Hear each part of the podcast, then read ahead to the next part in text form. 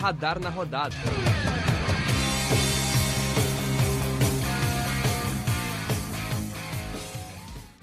Olá, bom dia, boa tarde, boa noite para todos vocês. Me chamo Alexandre Rocha. Vim apresentar mais um Radar na Rodada e junto comigo eu estou com João Vitor e Lucas Sena. E aí, João, boa noite. Boa noite, Alexandre. Boa noite, Lucas. Boa noite a todos os ouvintes do Radar. É um prazer estar de volta aqui. Agora o Lucas Sena. E aí, Lucas? E aí, Alexandre, muito bom estar aqui novamente. E aí, João, muito boa noite para vocês, muito bom dia, boa tarde ou boa noite para quem estiver nos escutando. Sempre um prazer estar aqui, Alexandre. Muito bem, hoje nós temos diversos assuntos, mas antes disso é bom sempre lembrar nos seguir nas redes sociais, no Instagram, arroba Radar Esportivo, no Twitter, arroba Radar UFSM, nós estamos sempre atualizando sobre Inter, sobre Grêmio, sobre Juventude e tudo o que está acontecendo, seja futebol, seja outros esportes. Uh, então vamos começar com a Série A, no dia que estamos gravando aqui, dia 13 de setembro, às 10 horas da noite. Acabou agora o jogo do Internacional. Vamos começar pelo Internacional, então, que já está mais fresco. É, o Internacional ganhou de 1 a 0 do esporte lá na Ilha do Retiro. Queria saber, uh, primeiramente, aí do João, depois do Lucas, como é que vocês acharam a atuação do Internacional? Mais uma vitória, chegando à nona colocação do Campeonato Brasileiro.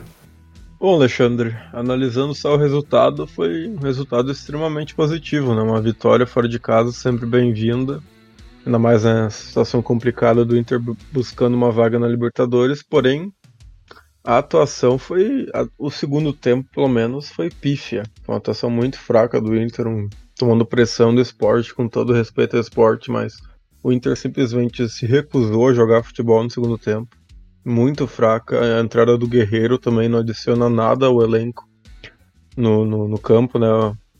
Paulo Guerreiro. Conseguiu um gol cedo com o Patrick, né? A lei do ex. Patrick, que era jogador do esporte, a gente vem para o Internacional. Porém, atuação muito fraca. E, e, se jogar dessa maneira contra um adversário mais forte, não tem dúvidas que o Inter vai, não vai conseguir sair com a vitória.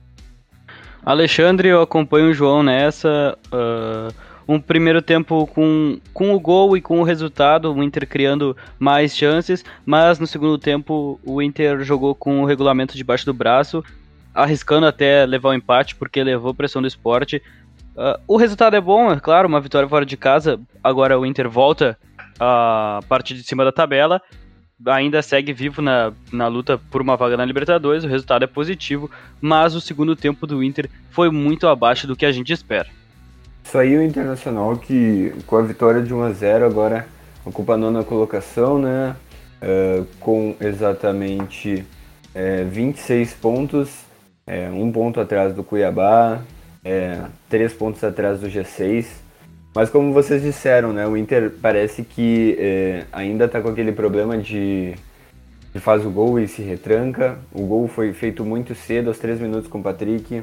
O Patrick que tem marcado bastante com é, contra o esporte, né, pela lei do ex. É, mas o Internacional uh, não fez uma boa partida, mesmo como vocês disseram. Agora queria dizer, uh, veio com vocês é, o que vocês acharam uh, da escalação, primeiramente, porque o Inter estava com muitos desfalques, né? Tyson, Palácios, mas com volta de jogadores como do Guerreiro, e como é que vocês acham que a escalação pode ter ajudado ou prejudicado o Inter aí a, a ganhar esse jogo e a seguir firme no campeonato. O Patrick marcou o gol hoje, né? Mas nas escalações do Diego Aguirre ele tem sido muito criticado por diversos fatores, não está contribuindo bem em campo, mas eu acho que as voltas sim são muito positivas, Alexandre. Apesar do João ter destacado que o Guerreiro entrou mal hoje, mas são jogadores que dão profundidade ao elenco. Em casos de suspensão ou até mesmo lesão, ter esses jogadores bem fisicamente e podendo contribuir é muito importante, ainda mais para uma equipe que deve lutar por uma vaga até o final do Campeonato Brasileiro. Então tá, uh, agora projetando o jogo, o próximo jogo do Inter contra o Fortaleza. É, o que vocês acham que o Inter precisa fazer para ganhar do Fortaleza? Lembrando que no primeiro turno tivemos aquela goleada de 5 a 1 sobre o Inter. É, o jogo que vai ser domingo, dia 19 às 11 horas da manhã. O que, que vocês acham? Como é que a, deve ser a postura do Inter? Como é que deve vir o Fortaleza? Projetem o um jogo para mim. Bom, o Fortaleza, claro, tem tido uma temporada espetacular, né? Continua em quarto lugar na tabela. Tem grande chance de ir para Libertadores, porém vem de maus resultados, né? Perdeu para o Atlético Mineiro na, na última rodada em casa, perdeu de 2 a 0 gols de Zaratio e Júnior Alonso. E também veio uma derrota contra o Bahia por 4 a 2 E também do empate em casa contra o fraco Cuiabá, né? O, o Fortaleza não vem num momento bom. Uh, tem uma defesa muito frágil no momento. Uh, e faz tempo que eles não vencem uma partida, na verdade. Uh, a última vitória deles no Campeonato Brasileiro, eu tô vendo agora aqui, perdão a demora, foi contra o Palmeiras, se eu não me engano, que foi no dia. Uh, no 7 dia de agosto. 7 de agosto. Faz muito tempo que o Fortaleza não ganha, né? Eles vêm num momento fraco e o Inter precisa muito dessa vitória se quer ter chance de conseguir né, ficar no G6 e ir direto para Libertadores.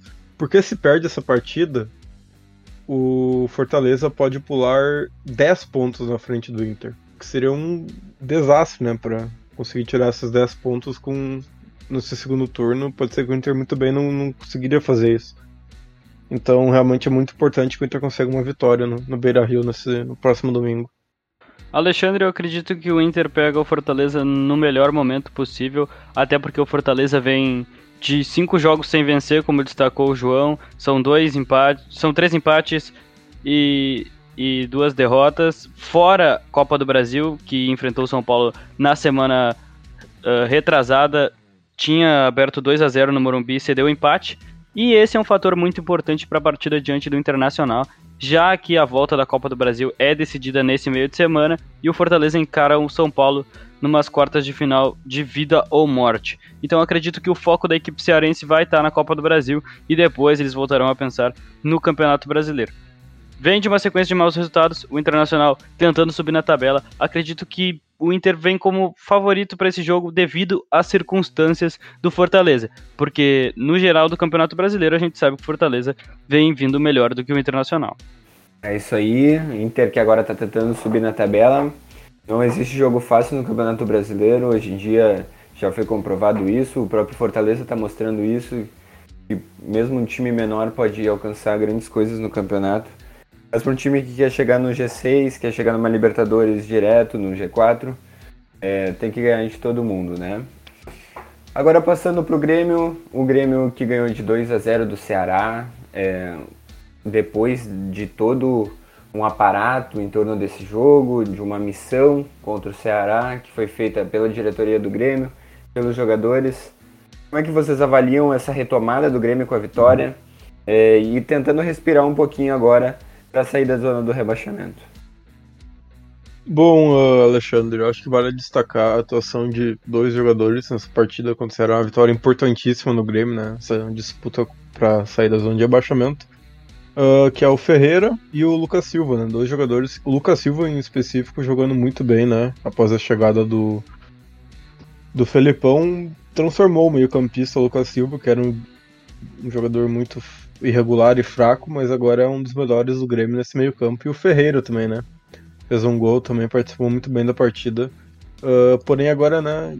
os dois próximos jogos, dois contra o Flamengo direto, né? Na quarta e no domingo enfrenta o Flamengo no Rio de Janeiro. As duas partidas vai ser interessante aí para ver como é que vai sair o Grêmio. Alexandre, acredito que o resultado é muito positivo, né? Obviamente, os 2 a 0 diante do Ceará deixam o Grêmio apenas 3 pontos uh, do primeiro fora da zona de rebaixamento. E como bem destacou o João, o Lucas Silva, o grande destaque positivo do comando Filipão nessa passagem pelo Grêmio. Diante do Bahia, Lá em 21 de agosto ele havia sido o melhor jogador em campo no 2 a 0 contra o Bahia. No 4 a 0 contra o Flamengo, apesar do resultado elástico, no primeiro tempo o Grêmio foi, no meu ver, a partir do momento que o Filipão abre o, o, meio-campo do Grêmio, o Grêmio é massacrado pelo Flamengo. Onde o Grêmio perdeu o meio-campo também, na partida diante do Corinthians, que o Grêmio foi derrotado por 1 a 0 sem o Lucas Silva em campo, e agora com o Lucas Silva voltando, o Grêmio volta a vencer. não que seja a peça mais crucial desse Grêmio, mas no Grêmio do Filipão, o Lucas Silva tem encaixado muito bem e tem entrado muito bem nas partidas. Eu acredito que no saldo positivo desse comando Filipão, com certeza o Lucas Silva é os, o maior salto de produção até agora. Esse 2 a 0 importantíssimo para o Grêmio tentar sair da zona de rebaixamento já na próxima rodada. Isso aí, o Grêmio já está flertando um pouco com a saída da zona de rebaixamento, o torcedor já está nervoso, já está querendo contar os pontos até o final do campeonato. Mas agora vocês estão falando de dois jogadores bem importantes. Eu acho que o Lucas Silva tem grande atuação nesse time do Grêmio. Mas eu queria dar destaque a dois jogadores que são bastante é, cobrados pela, pela torcida e pela direção do Grêmio também, muito bem cobrados. E acabaram é, resolvendo o jogo de ontem contra o Ceará. O Ferreira e o Diego Souza. O Diego Souza voltando a fazer gols é, o Ferreira também fazendo uma partida legal. Eu queria saber de vocês o quanto esses jogadores são importantes para essa retomada do Grêmio e o que vocês esperam desses jogadores para que o Grêmio consiga de uma vez sair dessa zona de rebaixamento. Olha, Alexandre, acredito que o Ferreira é o jogador mais imprevisível uh, fora Douglas Costa jogando o que pode no elenco do Grêmio. Uh, o Ferreira é um jogador de velocidade, drible, mas ao longo desse ano não vinha mostrando bom futebol. Agora, retornando da sua lesão, mostrou um bom futebol diante do Ceará. A gente espera que ele continue jogando assim. Vai ser muito importante para o Grêmio sair da zona de rebaixamento. Quanto ao Diego Souza, o Diego Souza ele parece que ele começa a jogar quando ele vê a sombra de alguém nas suas costas para roubar uma titularidade. Né? Foi assim no ano passado, quando o Grêmio buscou o Diego Turim do Cerro Portenho. O Diego Souza começou a chover de fazer gols, uh, tanto que chegou em algum momento do, da temporada a ser o artilheiro do Brasil. Mas agora chegou o Borja, o Borja começou a fazer uns golzinhos e o Diego Souza já começou a se destacar novamente. De dessa vez diante do Ceará, balançando as redes, sabendo do ótimo cabeceador que é o Diego Souza. Ele sempre pode ser um fator importante para times que tentam brigar para sair de uma zona de rebaixamento, que precisam dessa bola aérea, dessa bola parada, que é o caso do Grêmio nesse ano. E o Diego Souza é um ésimo cabeceador, ele pode ser sim muito importante nessa retomada do Grêmio no Campeonato Brasileiro, Alexandre. Isso aí agora projetando o Grêmio que tem dois jogos, né? Um agora no meio da semana, na quarta-feira contra o Flamengo na Copa do Brasil, e no fim de semana também contra o Flamengo, mas já pelo Campeonato Brasileiro. Queria que vocês projetassem o jogo primeiro da Copa do Brasil e depois do Brasileirão. Como é que vem o Grêmio, o que esperar, uh, o que espera do Flamengo. É isso aí. Uh, começando pela Copa do Brasil, uh, esse jogo tem toda a questão do, do extracampo ainda, né? Envolvendo a polêmica do, da, do jogo tendo torcida ou não, e o Grêmio se recusando a jogar caso o jogo tenha. Porém, no campo em si, eu acho. A, a classificação do Grêmio tá. Não existe, né? Eu, infelizmente, depois do 4 a 0 no jogo de ida, não tem chance de reverter esse placar, então acho que o Grêmio deve focar mesmo no, no jogo do domingo que também é contra o Flamengo. E eu acho que se eu fosse o Felipão, eu iria com um time misto, um time reserva para essa Copa do Brasil, porque o foco do Grêmio no momento é tem que ser 100% na, no Brasileirão, né? Pra conseguir finalmente sair dessa zona de rebaixamento e espantar esse fantasma aí do rebaixamento. Acredito que o Grêmio também já é eliminado da, da Copa do Brasil. O placar é praticamente reversível, eu diria 99,999% de chance que o Grêmio não se classifica. Uh, porém, dá para sonhar com esse jogo do Campeonato Brasileiro sim, porque o Flamengo na, no, no meio da semana que vem vai enfrentar o Barcelona de Guayaquil pela semifinal da Libertadores e talvez conhecendo o Renato como a gente conhece bem, ele gostaria de poupar no final de semana. Ainda mais que o Flamengo terá uma sequência de jogos importantes daqui para frente. Talvez venha essa poupada diante do Grêmio no domingo, focando a Libertadores. Na Copa do Brasil, sem chances, no domingo, jogo importantíssimo para o Grêmio, que sonha em sair da zona de rebaixamento. Isso aí é um jogo que vale a vida pro, pro Grêmio, para sair da zona de rebaixamento e se livrar de uma vez com esse fantasma que vem atordoando ao longo dos últimos tempos os gremistas. Agora passando para o Juventude, Juventude que perdeu em casa contra o Cuiabá, 2 a 1 Queria saber o que vocês acharam da partida, como é que vocês acharam que foi a postura do Juventude no, no jogo e já projetem um pouco é, pro, pro restante do campeonato do Juventude. Foi um resultado definitivamente muito decepcionante para o Juventude nessa derrota em casa para o Cuiabá, um rival direto né, nessa disputa contra o rebaixamento. E não só na disputa de rebaixamento, porém, se o Juventude tivesse vencido esse jogo, poderia pular aí para décimo lugar até, né? Uh, décimo primeiro, na verdade, ficando ainda atrás do Atlético Goianiense. Porém, com a derrota, né, se, se complica um pouco ainda nessa, né, contra o rebaixamento. E também o Juventude vinha de quatro partidas uh, sem derrotas, né? Acabou sendo cinco, na verdade veio de quatro empates um a um, né? Quatro jogos terminando com o mesmo resultado, né? Contra o Fortaleza, São Paulo, Fluminense e Corinthians, um a um. E agora perde essa invencibilidade que, que durava desde o dia 8 de agosto, quando perdeu o Atlético Mineiro em casa, né?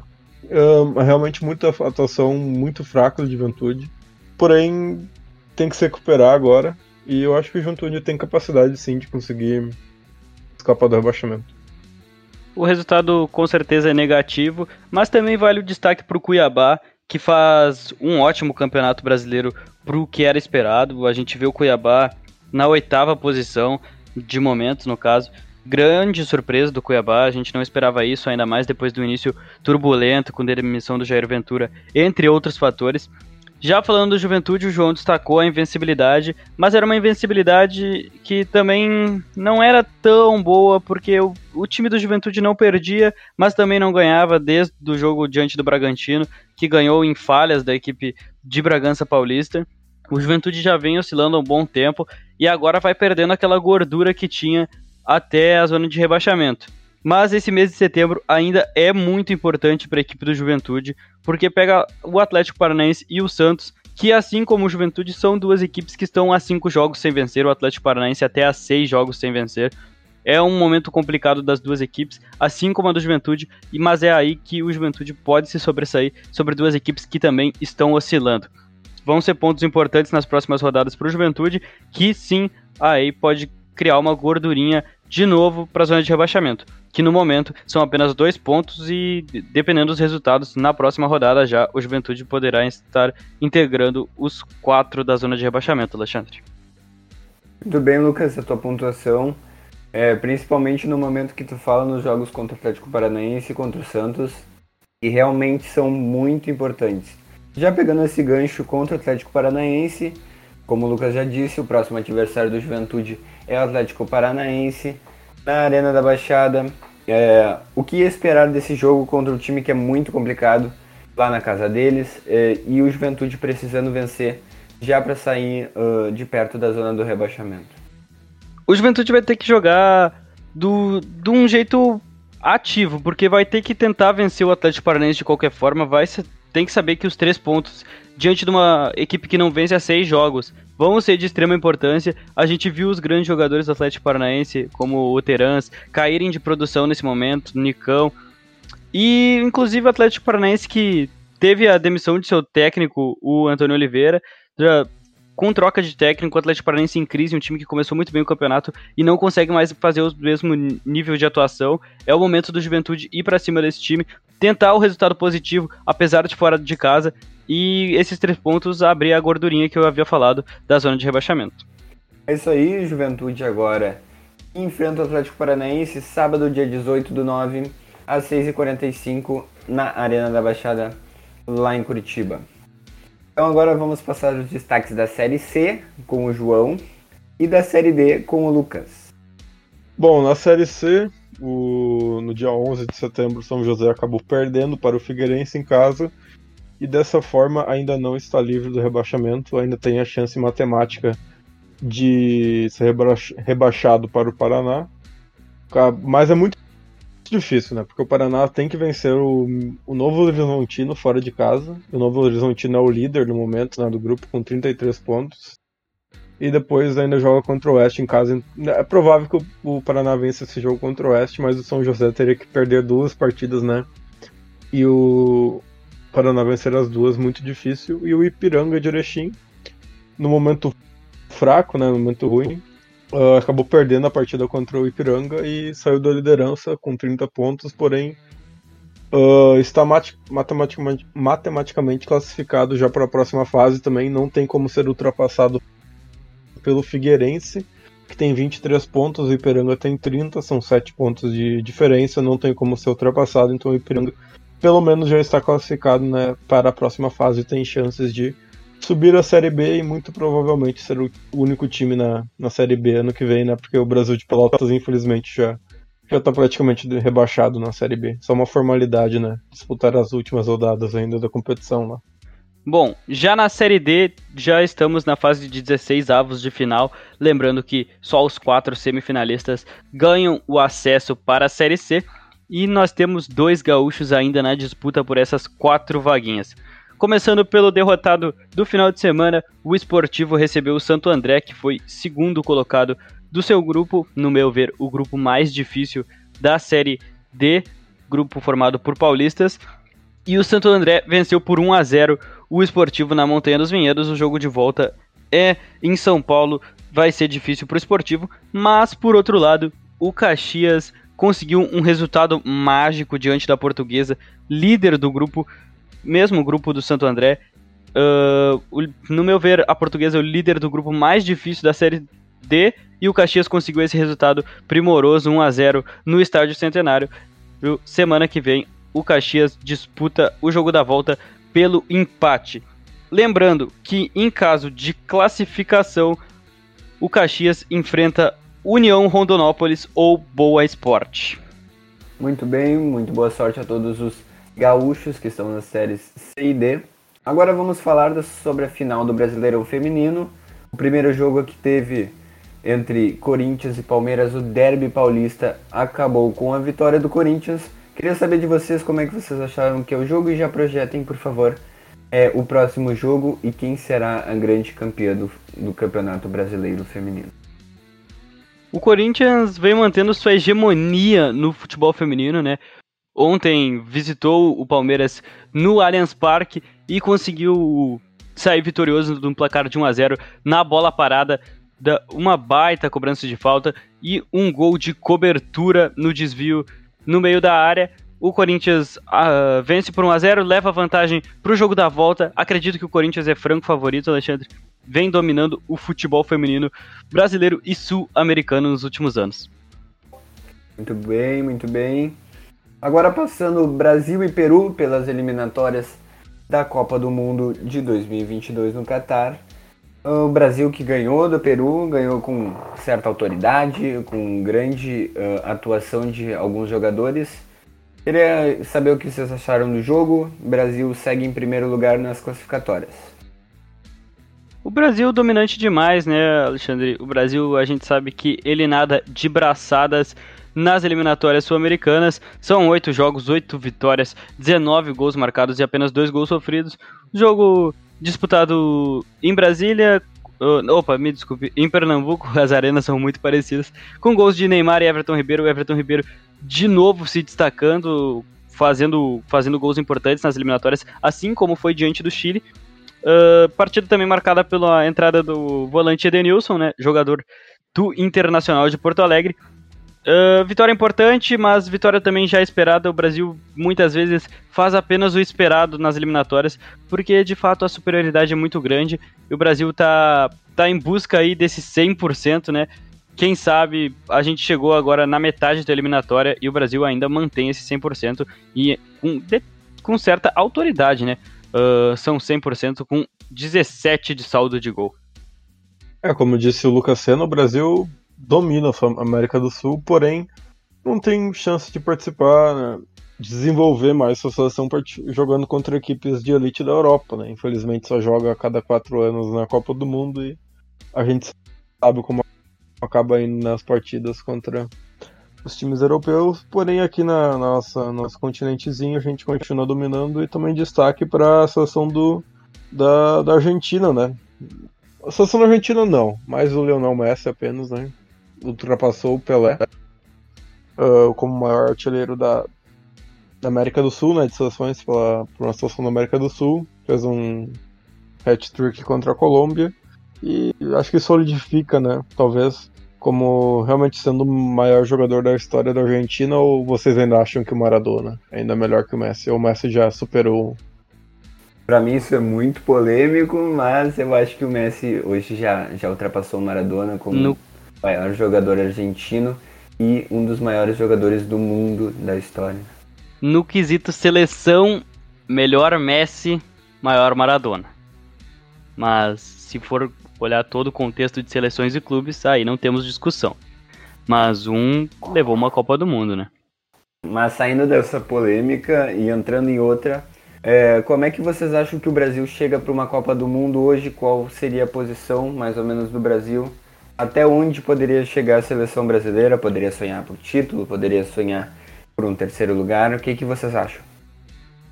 Olha, no momento, se fosse jogar, começar a Copa do Mundo semana que vem, eu acho que o Brasil teria dificuldades em chegar à semifinal. Eu acho que no momento que enfrentasse uma Inglaterra, Itália ou até a Alemanha, né, que está conseguindo eu acho que a Alemanha vai vir para a Copa de 2022 como uma das favoritas agora que trocou de treinador, né? Eu acho que o Brasil não teria capacidade de vencer uma Copa do Mundo no momento. Eu acho que tem pelo menos quatro ou cinco seleções europeias que, que venceriam o Brasil numa partida.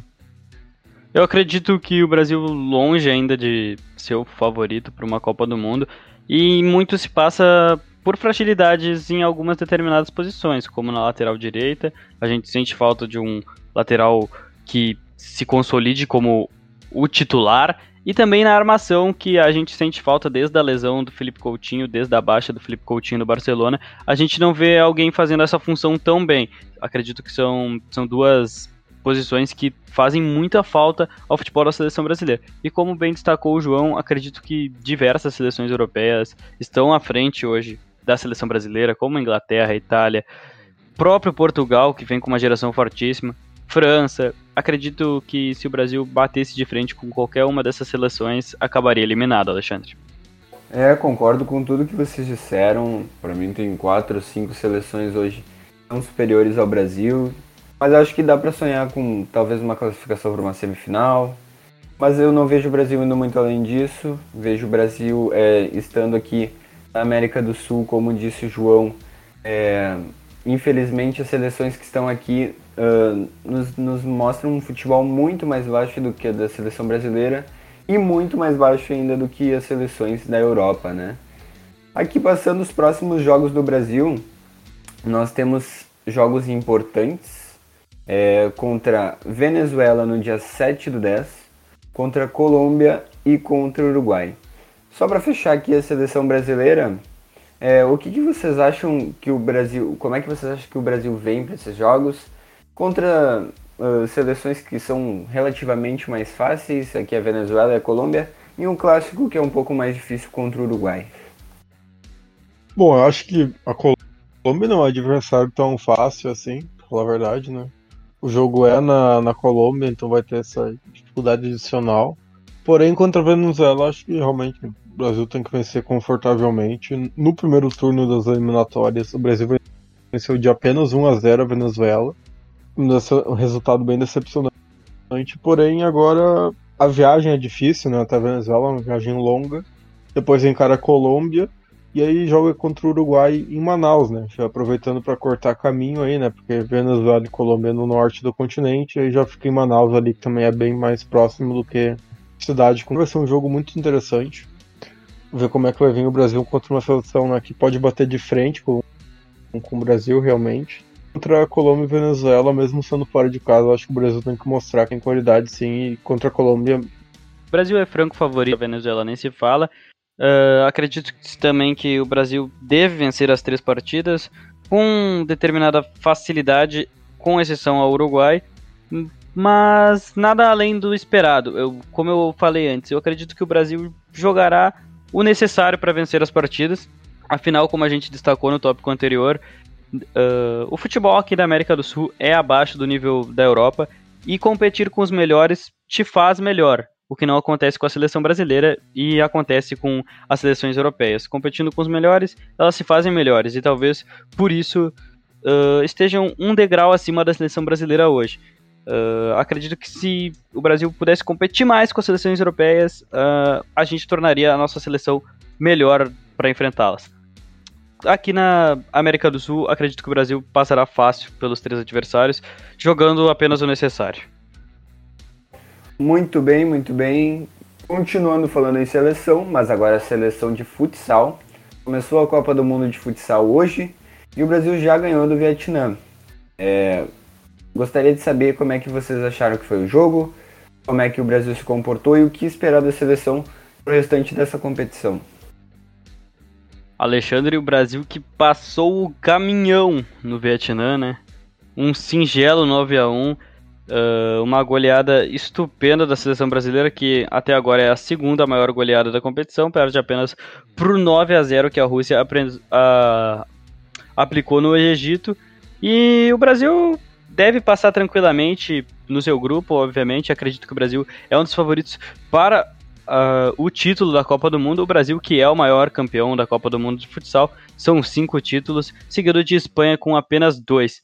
O favoritismo foi demonstrado contra o Vietnã e acredito que ele seguirá sendo demonstrado contra a República Tcheca e Panamá na nossa fase de grupos. E depois sim a gente tem que se preocupar com outras potências como Espanha, Portugal, mesmo muito forte no cenário do futsal, até mesmo a Rússia mas o Brasil ainda é muito favorito com diversos jogadores de muita qualidade no futsal.